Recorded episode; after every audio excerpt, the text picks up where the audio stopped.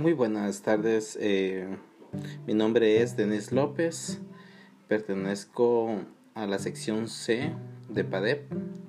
El día de hoy pues les voy a hablar acerca de la discriminación racial, un tema muy importante que nos va a servir a todos, en especial también a los chicos. Así que vamos todos los chicos, vamos a ir eh, poniendo atención a todo esto y pues vamos a iniciar.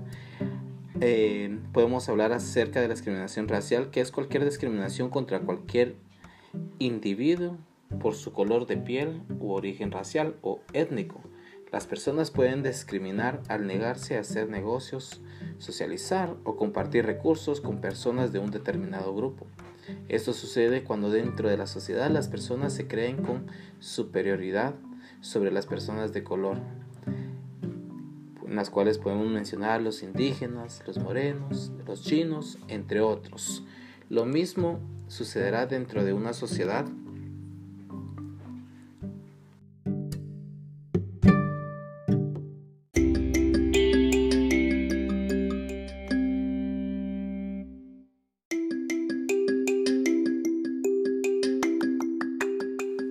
Muy buen día, mi nombre es Denis López el día de hoy les voy a hablar acerca de la discriminación racial.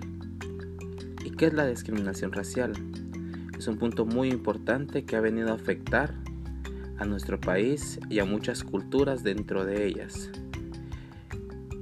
Cuando hablamos acerca de la discriminación racial, es en cualquier discriminación contra cualquier individuo por su color de piel u origen racial o étnico.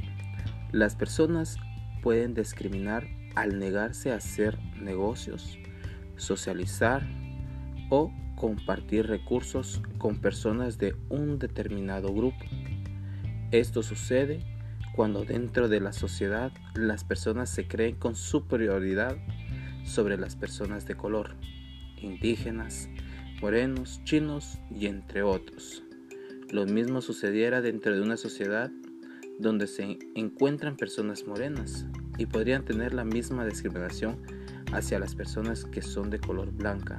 Y esto ha surgido durante muchos años, como ha pasado acá en Guatemala, donde surgen las cuatro etnias, tanto como Xinca, Ladino, Garifuna y Maya.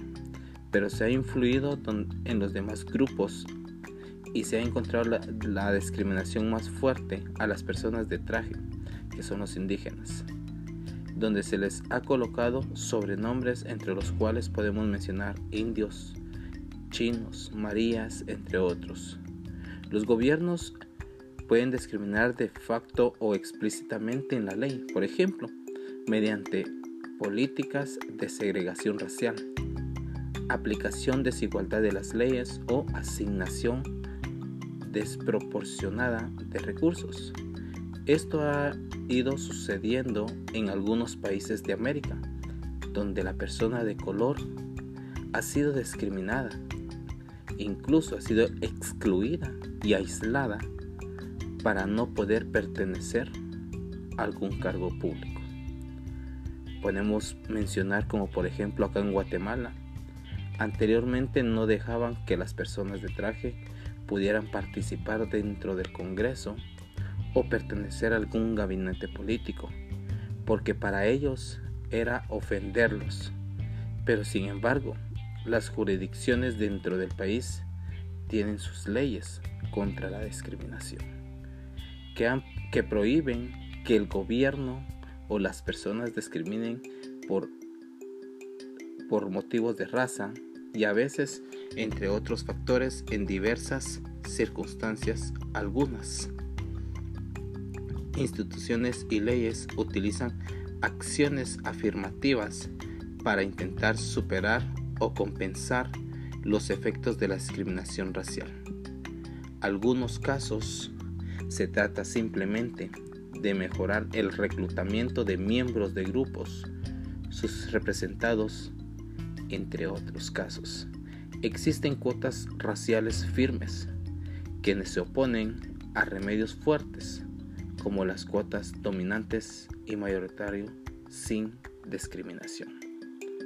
Pero acá es donde se le debe de enseñar a los niños y niñas de las naciones darles la educación en valores como el respeto, la tolerancia, la igualdad y muchos valores más que puedan venir a beneficiar y no poder tener esta discriminación que hasta hoy en día sigue avanzando. Para que a futuro sean unos ciudadanos de bien y puedan tener la misma igualdad con todas las personas, ya que porque sea blanco o porque sea moreno, no hay distinción alguna, todos somos iguales y nadie puede ser superior a otro. Pero algo muy importante surgió con una persona que ha sobresalido acá en Guatemala y la cual podemos mencionar a Rigoberta Menchú. A partir del 35 periodo de las sesiones de la Asamblea General de las Naciones Unidas, Rigoberta formó parte desde 1982 de la Subcomisión de Prevención de la Discriminación y Protección de las Minorías. Asimismo, desde marzo de 1983 se ha presentado en las sesiones de la Asamblea General para denunciar las arbitrariedades que han surgido en contra del racismo. Y todo esto ha venido a ayudar a que en Guatemala se pueda ir quitando un poco lo que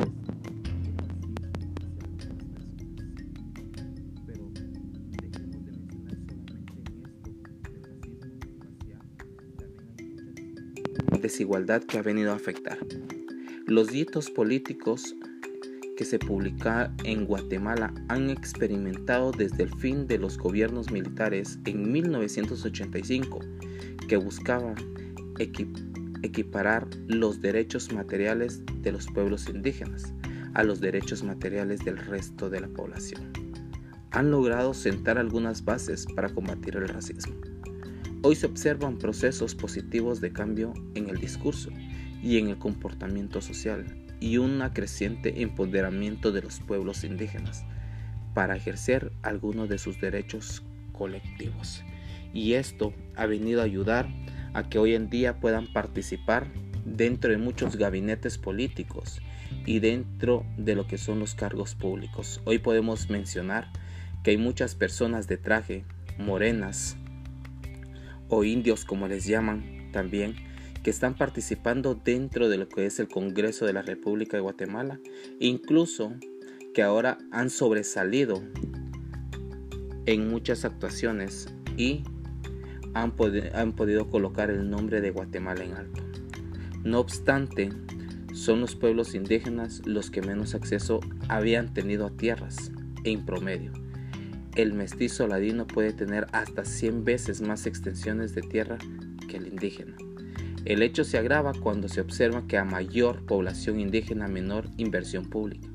Por otro lado, el mercado laboral se ha convertido en un productor de la discriminación en relación con los mestizos ladinos. Los pueblos indígenas tienen menos posibilidades de tener empleo, contar con prestaciones laborales y acceso al seguro social. Hace poco más de 20 años, tras la firma de los acuerdos de paz en 1996, la discusión sobre el racismo y la discriminación racial emergieron como temas de política pública en Guatemala.